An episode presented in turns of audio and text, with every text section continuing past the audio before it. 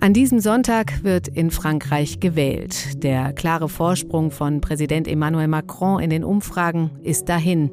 Die Rechtspopulistin Marine Le Pen vom Rassemblement National rückt immer näher, liegt nur noch wenige Prozentpunkte hinter Macron. Und auch wenn viele es noch für unwahrscheinlich halten oder es vielleicht auch einfach nicht wahrhaben wollen, die Gefahr, dass in Frankreich eine Rechtspopulistin an die Macht kommt, die ist da. Was bedeutet das für Frankreich, für Europa und für uns? Und wie stünde es mit einer Präsidentin Le Pen um die Einheit des Westens, die ja gerade im Hinblick auf den Krieg in der Ukraine so wichtig ist? Steht Europa am Scheideweg? Das bespreche ich heute im FAZ-Podcast für Deutschland mit unserer Korrespondentin in Paris, Michaela Wiegel, und mit dem Direktor des Deutsch-Französischen Instituts, Frank Basner. Außerdem erzählt uns meine Kollegin Elena Witzek von ihrem Besuch in einer Stadt, in der Le Pens Partei schon seit zwei Jahren im Rathaus sitzt. Heute ist Donnerstag, der 7. April und ich bin Katrin Jakob. Schön, dass Sie dabei sind.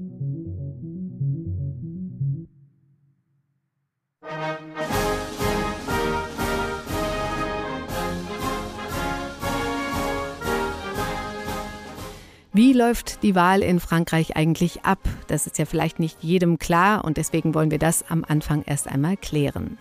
Wer als Präsident oder Präsidentin in den Élysée-Palast einziehen will, der braucht die absolute Mehrheit. Sollte das kein Kandidat oder keine Kandidatin im ersten Wahlgang am Sonntag schaffen, geht es für die beiden Bestplatzierten 14 Tage später, am 24. April, in die Stichwahl.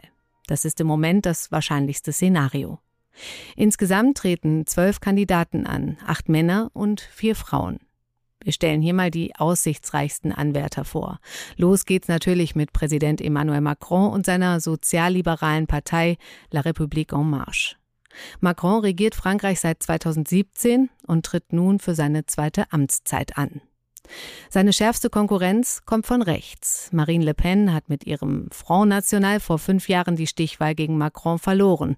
Mittlerweile heißt die Partei Rassemblement National, also Versammlung statt Front.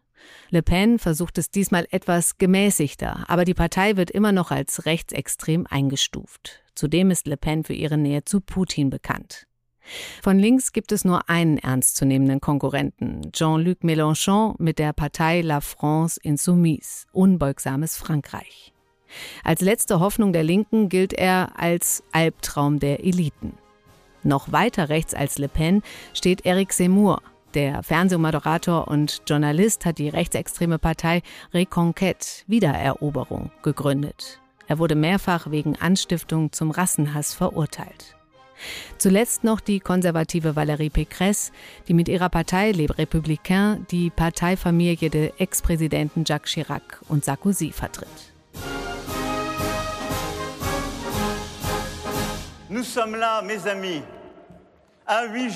Wir sind hier, meine Freunde. Acht Tage vor dem ersten Wahlgang der Präsidentschaftswahlen sind wir hier um zu überzeugen, um zu mobilisieren, um ein Projekt des Fortschritts, der Unabhängigkeit und der Zukunft für unser Frankreich und unser Europa zu verwirklichen. Ja, das war der amtierende Präsident Emmanuel Macron letztes Wochenende bei seinem großen Wahlkampfauftritt, seiner einzigen Großkundgebung übrigens. Er wurde gefeiert wie ein Popstar scheint sich seiner Sache ziemlich sicher zu sein. Aber der Schein trügt. Bei mir in der Leitung ist jetzt meine Kollegin Michaela Wiegel, unsere politische Korrespondentin in Paris. Hallo, Frau Wiegel. Ja, hallo, bonjour aus Paris. Frau Wiegel, wie sicher kann sich Macron denn sein, so ein paar Tage vor der Wahl? Was sagen die Umfragen? Also es geht jetzt in der ersten Runde vor allen Dingen darum, äh, den Spitzenplatz zu halten, weil das natürlich auch wichtig ist als Zeichen für die Wähler, dass er weiterhin der Favorit ist. Mhm. Und äh, die Umfragen sind nicht so günstig für Macron, denn ähm, er stagniert sozusagen bei Werten um 27 Prozent. Dabei bleibt er der Favorit. Aber die Dynamik, also diejenige, die am meisten Umfragewählerstimmen dazugewinnt, die liegt eindeutig bei Marine Le Pen, der Rechtspopulistin, die jetzt inzwischen bei Werten um die 22 Prozent liegt. Mhm. Und Macron bei wie viel? 27. Ah ja, okay. Aber das sah ja vor ein paar Wochen noch ganz anders aus. Da hatte Macron ja auch von seiner Vermittlerrolle zu Beginn des Ukraine-Kriegs ganz schön profitieren können, oder? Ja, ich weiß noch nicht mal, ob es die Vermittlerrolle war. Es war, glaube ich, vor allen Dingen die Kriegsangst. Anfang März lag er tatsächlich bei Werten über 31 Prozent. Das ist ähm, bei zwölf Präsidentschaftskandidaten ein sehr hoher Wert. Das war sozusagen sein Maximum. Aber diese Angst vor dem Krieg und das sich scharen um den Präsidenten hat er nicht wirklich zu nutzen verstanden. Und das ist einer der Gründe, warum er inzwischen wieder an Zustimmung verloren hat. Und warum konnte er das nicht nutzen? Zum einen sind sich die Franzosen wie auch ja, die Deutschen bewusst geworden, dass der Krieg auch ganz konkrete Folgen, insbesondere für die Energie, aber auch für die Nahrungsmittelpreise haben wird. Und Macron, der zur gleichen Zeit weitere soziale Einschnitte angekündigt hat, wie eine Anhebung des Renteneintrittsalters und Gegenleistungen, Arbeitsleistungen für Empfänger sozialer Mindestversorgung, das hat dazu geführt, dass, dass viele Franzosen plötzlich äh, geschaut haben, ob es nicht doch Alternativen gibt. Und Marine Le Pen ist sehr geschickt als Kandidatin angetreten, die die Kaufkraft der Franzosen verteidigt. Mhm. Und das hat dazu geführt, dass es dann doch etliche gab, die anscheinend ähm, lieber für Le Pen stimmen wollen. Mhm. Er hat ja auch nur einen ganz kurzen Wahlkampf gemacht. Ne? Kam ihm das jetzt eher zugute oder ähm, war das eher negativ? Ich glaube tatsächlich, dass es zu Anfang viel Verständnis gab, als er noch gereist ist und versucht hat, ähm, den Krieg zu verhindern. Aber dass ähm, sich dieser Effekt, dass er an der diplomatischen Front gebraucht werde, abgenutzt hat und dass die Leute gerne einen Wahlkämpfer gesehen hätten, der durchs Land reist, mit denen sie reden können, dem sie auch ihre Sorgen anvertrauen können. Und all das hat Macron nur sehr, sehr eingeschränkt gemacht. Und wenn wir mal auf seine gesamte Amtszeit zurückschauen, eine kleine Bilanz ziehen, wie kam er da an? Ist das Land heute ein anderes als vor fünf Jahren? Also er ist klar gescheitert. Er hat vor fünf Jahren ja gesagt, es wolle 2022 keinen Grund mehr geben, für extreme Kräfte zu stimmen. Hm. Da, in, mit diesem Vorhaben ist er klar gescheitert. Nun muss man sagen, es war wirklich eine Präsidentschaft der Krisen. Die Gelbwesten-Proteste, weil er im Namen des Klimaschutzes die, die Treibstoffsteuern ähm, erhöht hat. Dann die Pandemie und jetzt der Krieg. Eigentlich ist er von einer Krise in die nächste gekommen. Und es fragt sich jetzt, inwieweit das Land so abgestumpft ist, dass sie jetzt ähm, ihn lieber auch loswerden wollen, um sozusagen sich, äh, ja, rächen ist vielleicht ein großes Wort, aber in jedem Falle ihn zu bestrafen, dass sie mit ihm so viele Krisen erlebt haben oder ob ähm, die Gefahr, die sie in Marine Le Pen für ihre Demokratie sehen, doch groß genug ist, dass sie ihm letztendlich doch wieder ihre Stimme geben. Gut, aber mittlerweile ist Marine Le Pen in den Umfragen Macron eben auch ganz schön auf den Fersen und äh, gibt sich ja in ihren Reden auch ziemlich angriffslustig. Die Franzosen sind keine Kinder und sie glauben auch nicht mehr an den Werwolf. Die Regierung muss also aufhören, sie wie Kinder zu behandeln, was seit fünf Jahren der Fall ist und sie als Erwachsene, als mündige mündige Menschen betrachten. Wir sind ein mündiges Land. Ich bin es leid, auf diese Argumentationslosigkeit, auf seine Dämonisierungen und Beleidigungen zu reagieren. Und ich glaube, dass die Franzosen es leid sind, sie zu hören. Ja, klare Worte an Macron. Dass Le Pen jetzt in den Umfragen immer weiter aufholt, ist das eher auf Macrons Fehler zurückzuführen oder macht Le Pen auch einfach vieles richtig? Le Pen hat einen Verbündeten gefunden in dem noch rechtsextremeren Eric Zemmour. Der hat sie banalisiert und sie äh, wie eine gemäßigte ähm, Kraft erscheinen lassen. Das äh, tritt jetzt immer deutlicher zutage, dass im Vergleich sie wie äh, eine sehr vernünftige Politikerin wirkt und deswegen diese, dieses Schreckensszenario vielen gar nicht mehr so schlimm erscheint. Mhm. Ähm, sie hat tatsächlich auch einen ordentlichen Wahlkampf gemacht, aber nichts, was jetzt im Vergleich zu ihrem Wahlkampf vor fünf Jahren außergewöhnlich gewesen wäre. Sie hat einfach das gemacht, was Franzosen im Allgemeinen von ihren Präsidentschaftskandidaten erwarten, nämlich durchs Land ziehen und in kleineren und größeren äh, Kundgebungen und Bürgergesprächen für das eigene Programm werben. Das Problem ist, dass Macron das eben nicht gemacht hat. Hm. Gut, am wahrscheinlichsten ist es jetzt also nach den jetzigen Umfragen, dass Macron und Le Pen äh, in die Stichwahl gehen, wie auch schon vor fünf Jahren. Wie stehen denn da dann die Chancen? Letztes Mal war es ja so, dass Macron die Stimmen der Linken dann bekommen hat in der Stichwahl. Die wollten rechts mit allen Mitteln verhindern. Wird das diesmal auch so vorausgesehen? Das ist die große Frage. Derzeit herrscht ähm, die Meinung vor unter Meinungsforschern, dass es zu einer sehr niedrigen Wahlbeteiligung kommen könnte und dass eben die äh, angesprochenen Linken zu Hause bleiben, anstatt nochmal Macron, der ja auch in seinem Programm weiter nach rechts gerückt ist, ihre Stimme zu geben. Aber es gibt, das ist eine, ein Kalkül mit vielen Unbekannten. Ich nehme an, ähm, dass Macron es doch noch knapp schaffen könnte, denn die Hürde 50 Prozent für Marine Le Pen ist natürlich schon eine hohe Hürde, aber so deutlich wie vor fünf Jahren, als er mit einem Abstand von fast 30 Punkten gesiegt hat, so deutlich wird er mit Sicherheit nicht mehr siegen. Hm. Und gibt es außer den beiden noch andere realistische Szenarien für die Stichwahlen, also außer Macron, Le Pen? Es könnte in der Tat, ähm, das hängt von der Wahlbeteiligung ab, im ersten Wahlgang zu einer Überraschung kommen, dass sich Jean-Luc Mélenchon, der mit linkspopulistischen Thesen sich hervorgetan hat, dass, dass er in die Stichwahl gelangt. Noch ist der Abstand relativ groß. Er liegt bei 16 Prozent der Umfragewerte.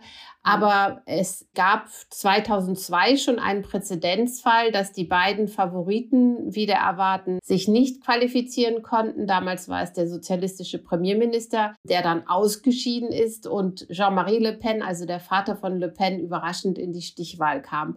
Also die Franzosen sind äh, in dieser Hinsicht manchmal unberechenbar. Das war damals eine große Katastrophe für die Meinungsforschungsinstitute.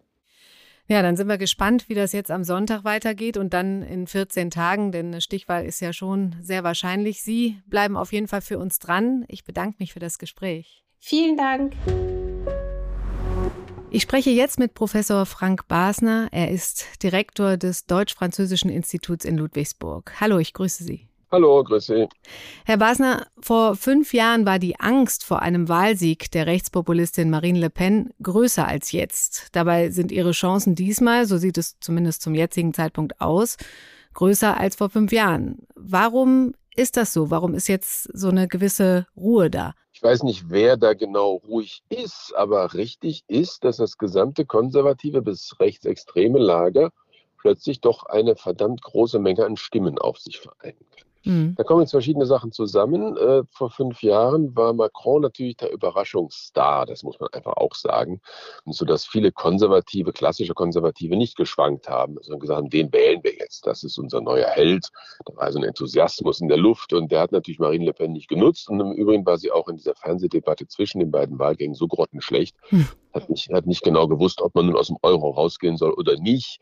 Das waren alles so Dinge, die sie als sehr inkompetent haben erscheinen lassen. Daran hat sie viel gearbeitet.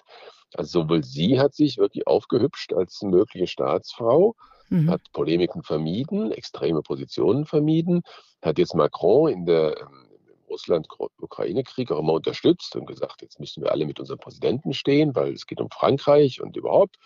Da hat sie sich sehr geschickt verhalten und wie gesagt, das konservative Lager hat ja keinen, keine eigene wirklich mit Chancen überhaupt ausgestattete Kandidatin. Wenn Valérie Pécresse stärker wäre, wäre das nicht so einfach für Marine Le Pen. Aber so zieht sie dann doch die einigermaßen noch irgendwie im Rahmen der Verfassung sich bewegenden Stimmen auf sich. Und letzter Punkt, Zemmour, Eric Zemmour, der nun wirklich rechtsextrem rassistisch äh, bis zum wirklich, also bis zum Erbrechen ist, der hat natürlich ihr geholfen, als mehr mittig wahrgenommen zu werden. Hm. Das muss man auch sehen. Jetzt spielen wir mal die beiden wahrscheinlichsten Szenarien noch einfach mal durch. Also Macron und Le Pen kommen ja mit großer Wahrscheinlichkeit in die Stichwahl. Wenn Macron gewinnt, wovon ja trotzdem die meisten ausgehen, was bedeuten denn dann fünf weitere Jahre Macron für Frankreich und was bedeutet das für Europa?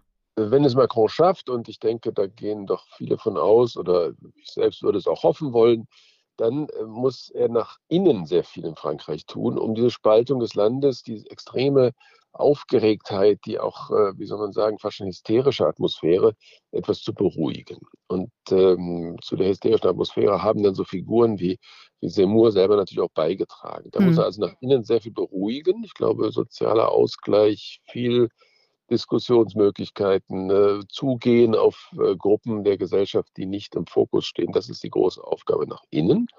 Und außen hat er natürlich dann nochmal eine Agenda in Europa. Aber im Moment sehen wir halt doch, dass ähm, aufgrund auch des Kriegs in der Ukraine auch äh, die, die Lieferkettenproblematiken, da hat Frankreich plötzlich wieder eine sehr doch eigentlich gaullistische Position, auch unter Macron, nach dem Motto, wir müssen selbst, ich will nicht sagen autark, aber doch so weit strategisch selbstständig sein, dass wir nicht angewiesen sind. Und das wird nicht einfach in Europa. Das hat zum Beispiel Konsequenzen für den Freihandel. Deutschlands mhm. Wirtschaft hängt vom Freihandel ab. Die Franzosen blocken im Moment alles, was in Richtung Freihandel geht. Selbst mit Ländern wie Australien, die nun wirklich nie im Verdacht stehen, undemokratisch zu sein. Da kommt was auf uns zu, wo wir richtig werden streiten und diskutieren müssen. Wie viel strategische Souveränität, wie er das immer nennt, haben wir tatsächlich, können wir haben in Europa. Die Deutschen schwenken gerade um mit der Energie, das merken wir ja gerade. Und dennoch, die deutsche Industrie ist vom Freihandel abhängig. Von einem weitgehenden Freihandel, sagen wir mal. Und das wird nicht ganz einfach mit Frankreich. Hm. Aber für jetzt zum Beispiel Putin wäre das natürlich das wichtige Signal, äh, wir im Westen lassen uns nicht spalten, richtig? Absolut, absolut. Putin äh, würde natürlich eine Menge geben dafür, dass Marine Le Pen gewinnt. Das ist schon klar. Ich glaube nicht, dass es eine Spaltung jetzt in den Grundüberzeugungen gibt, aber die Ausrichtung der gemeinsamen europäischen Politik, da wird es schon Gesprächsbedarf geben. Das geht los mit den ganzen Innovationsgeschichten. Wo kriegen wir sozusagen die Hightech von morgen her? Äh, wie stark muss man das staatlich subventionieren? Wie weit muss es der Markt machen? Das sind alles so Fragen, die immer schon diskutiert wurden zwischen Deutschland und Frankreich, vor allem aber in ganz Europa und die werden wieder auf den Tisch kommen. Die Rüstungsfragen, das sind ja alles Dinge, die mit, mit Innovation, mit viel Geld, mit staatlichem Engagement zu tun haben. Und da haben wir zwei Traditionen, auch wenn die Deutschen jetzt offenbar sich irgendwie umorientieren, die nicht gleich sind. Hm. Okay, Macron wäre für uns nicht der bequemste Partner in Frankreich, aber eben immer noch besser als Le Pen. Und ich meine, der Brexit und die Wahl Trumps haben uns gelehrt, dass alles möglich ist. Was würde es bedeuten, wenn Marine Le Pen an die Spitze Frankreichs treten würde, für Frankreich, für Europa, für uns?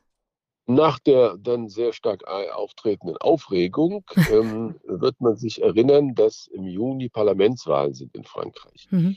Und natürlich ist diese Figur de, des französischen Präsidenten, der Präsidentin in dem Fall, sehr mächtig, aber regieren kann man eben doch nur mit Parlamentsmehrheit. Ich würde mal tippen, dass in diesem Fall es doch so eine Art Aufbäumen der, der, der republikanischen Gruppen gibt, die dann eben gemeinsame Kandidaten aufstellen, um eine Mehrheit gegen die Präsidentin im Parlament zu haben. Das würde ich mal prognostizieren für Frankreich. Mhm. Und für Europa würde das heißen, die Fraktion der Staaten, die sowieso keine weitere Integration wollen, vorneweg Ungarn mit Herrn Orban und hinterher Polen und noch ein paar andere, die hätten natürlich jetzt äh, absolut Oberwasser und die würden eine Menge Champagnerflaschen aufmachen und ähm, das mit, mit Marine Le Pen feiern wollen. Also für hm. Europa wäre es so eine Art Vollbremsung, würde ich es mal nennen. Ähm, da würde einfach wenig möglich sein. Denn wenn Frankreich als großer Staat sein Vetorecht oder auch die Mehrheitsrechte nutzt, um gegen ein integrationswilliges Europa, äh, ja, und auch gegen integrationswilliges Deutschland sich zu positionieren, dann ist es ganz schwer, Mehrheiten zu bekommen. Das wäre von daher wirklich eine Vollbremsung. Hm, Sie hatten es eben schon gesagt, vordergründig sind Le Pen und ihre Partei gemäßigter geworden, auch durch die noch rechtere Konkurrenz. Aber ist das denn auch wirklich so? Sind sie gemäßigter geworden? Es ist immer schwieriger, da Positionen rechts-links zu beschreiben. Also gemäßigter im Sinne von, äh, dass keine platte Islamophobie propagiert wird, dass kein Antisemitismus zu beobachten ist. Äh, sie pestet auch nicht mehr grundsätzlich gegen Ausländer. Von daher schon etwas gemäßigter, zumindest im Diskurs. Was dann nachher umgesetzt wird, weiß ich nicht. Äh, richtig ist auch, sie hat die extremen Mitglieder, die sich da wirklich auch hart positioniert hatten, gerade gegen Islam oder überhaupt gegen jede Form von Einwanderung, selbst kontrollierte Einwanderung, die hat sie rausgeschmissen. Das muss man einfach sagen. Das ist so, wenn die AfD mal sich freimachen würde von so ein paar Elementen. Das versucht die AfD ja nun auch, aber es gelingt nicht so richtig. Da war sie ziemlich konsequent. Also sie hat sich wirklich auch mit ihrer näheren Umgebung freigemacht von denen, die wie Semur zum Beispiel einfach verurteilt werden wegen mhm. Volksverhetzung oder sonstiger Delikte.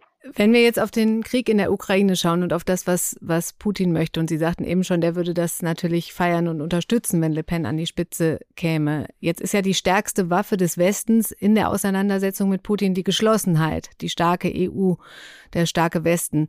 Le Pen gilt ja als russlandfreundlich, steht Putin nah. Wäre diese Geschlossenheit mit ihr an der Spitze Frankreichs dann vorbei und Geschichte? Ein Staat alleine könnte sich wohl nicht gegen zum Beispiel Sanktionsmechanismen der EU durchsetzen. Das glaube ich nicht. Hm. Aber natürlich würde ähm, Marine Le Pen ähm, und dann eben auch Orban versuchen, andere auf ihre Seite zu ziehen, nach dem Motto, wir versuchen uns neutral zu verhalten. Das ist ja so eine fiktive Neutralität, die man da immer wieder so im Raum stehen sieht. Das denke ich mir schon, dass sie das versuchen würde. Aber ob es gelingt, jetzt die EU und die NATO zu spalten, da würde ich doch sagen, da ist dann Frau Le Pen dann doch auch zu schwach, weil sie natürlich wenig Vertrauensvorschuss genießt, auch wenig Netzwerke hat, außer eben in diesem rechten Lager. Also von daher würde ich sagen, es ist schwieriger natürlich, aber mhm. dass äh, nur Le Pen die grundsätzliche Einheit im Westen äh, sprengen könnte, glaube ich nicht. Sie hat ja nicht zufällig in ihrem Wahlfolder das Foto mit Putin entfernen lassen. Das ist ja kein mhm. Zufall. Sie weiß genau, dass es einfach zu weit geht und auch ihren Wählerinnen und Wählern zu weit geht.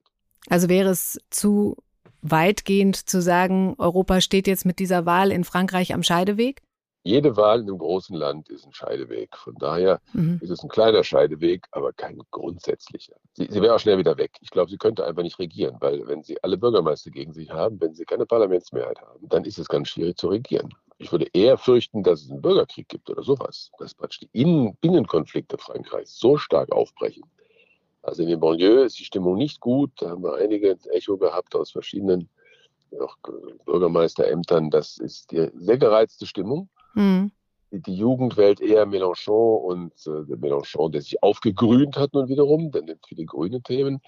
Ich weiß nicht, ob die ruhig halten würden, wenn Marine Le Pen gewählt würde tatsächlich. Das ist eher eine Frage der, des Binnenkonflikts in Frankreich, dann, der wirklich schlimme Folgen haben könnte. Hm. Dann schauen wir gespannt auf Sonntag und auf dann den nächsten Wahlgang in 14 Tagen. Herr Basner, ganz herzlichen Dank für das Gespräch. Ich danke Ihnen. Die Sorge geht also um, dass Le Pen mit ihrem rechtsextremen Rassemblement National an die Macht kommt. Meine Kollegin Elena Witzek war letzten Monat unterwegs in einer Stadt, in der diese Angst Realität geworden ist. In Perpignan zog Le Pens Partei vor zwei Jahren ins Rathaus ein, in Person von Bürgermeister Louis Alliot, dem Ex-Freund von Marine Le Pen. Elena, erzähl doch mal ein bisschen von deinen ersten Eindrücken vor Ort. Perpignan ist eine Stadt an der spanischen Grenze. Sie ist wunderschön. Man blickt von dort aus auf die Pyrenäen. Dali hat den Bahnhof von Perpignan mal den Mittelpunkt der Welt genannt. Da wohnen viele französische Rentner wegen des guten Klimas und wegen der Nähe zum Meer. Und es ist recht touristisch, aber es ist eben auch eine der ärmsten, wirtschaftlich schwächsten Regionen Frankreichs. Und wir haben uns gefragt, wie verändert sich eine solche Stadt, wenn das Rassemblement National übernimmt und Louis Alliot der Ex von Marine Le Pen Bürgermeister wird. Und dort habe ich dann eben die Erfahrung gemacht, die auch viele französische Journalisten gemacht haben. Es ist gar nicht so leicht, diese Zeichen der Veränderung auszumachen, denn das, was dort passiert, passiert eben subtil. Und das ist die Strategie dieser Dediabolisation, äh, von der in Frankreich so oft die Rede ist. Wie konnte es denn überhaupt dazu kommen, dass diese rechtspopulistische Partei dort an die Macht gekommen ist? In Perpignan hat ziemlich lang eine Familie regiert, die Alduy-Familie. Erst der Vater, dann der Sohn. Das war so eine Dynastie. Und als Alduy dann ging und sein Nachfolger von der konservativen Partei, das ist die UMP, kam, haben die linken Parteien ihm zum Sieg verholfen, eben um zu verhindern, dass der Front National, damals hieß er ja noch so, der damals auch schon erfolgreich war in dieser Gegend, an die Macht kommt. Und dieser Nachfolger hat sich dann aber nicht besonders gut geschlagen und hat auch viel am rechten Rand der Wählerschaft geschöpft.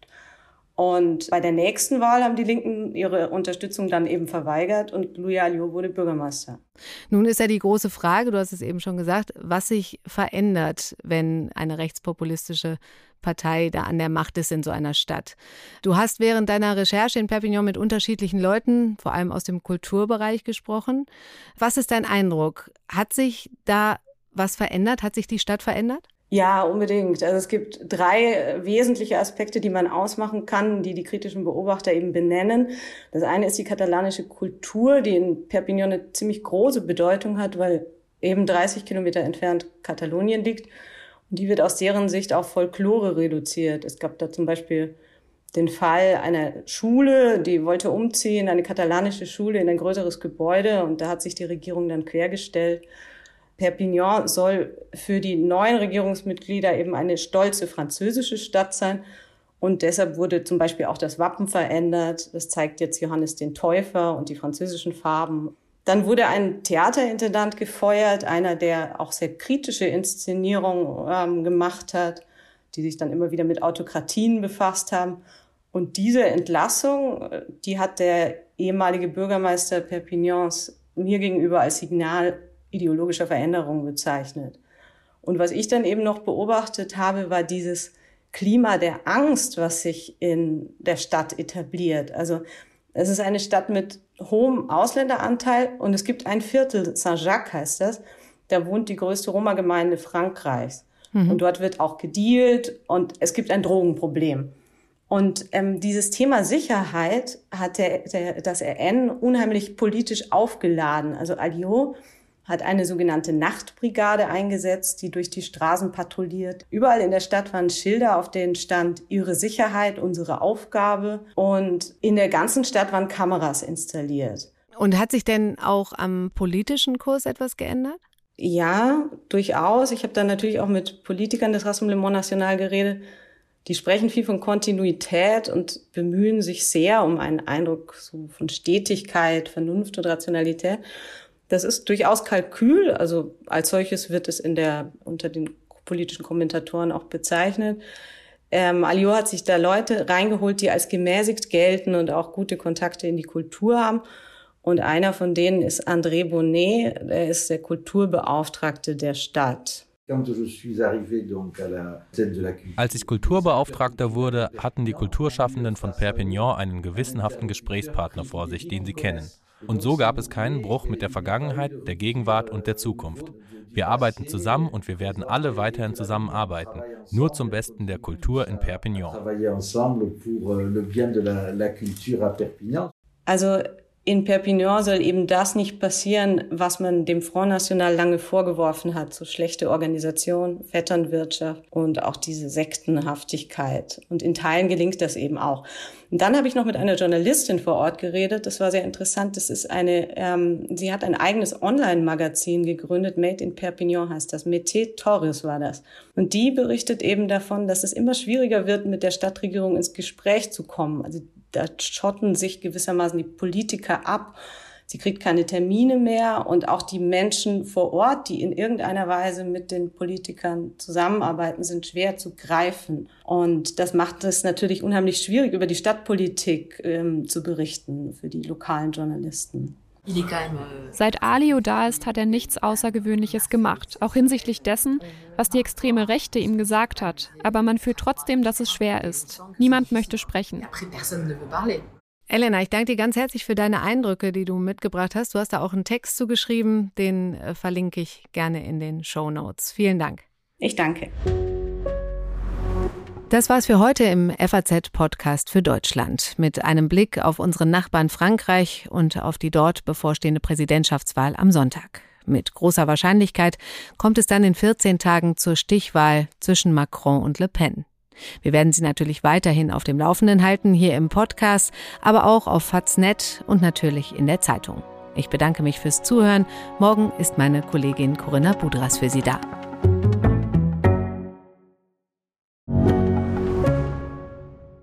Ich bin Dr. Robin John, Allgemeinarzt in Schönebeck. Das ist 15 Kilometer von Magdeburg entfernt. und trotzdem zu weit, um hier Nachwuchs zu finden. Immer mehr Praxen im Salzlandkreis bleiben unbesetzt und Patienten haben lange Wege und noch längere Wartezeiten. Das muss sich ändern.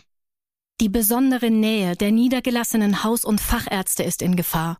Was die Gesundheitspolitik jetzt dringend ändern muss, erfahren Sie auf rettetdiepraxen.de. you.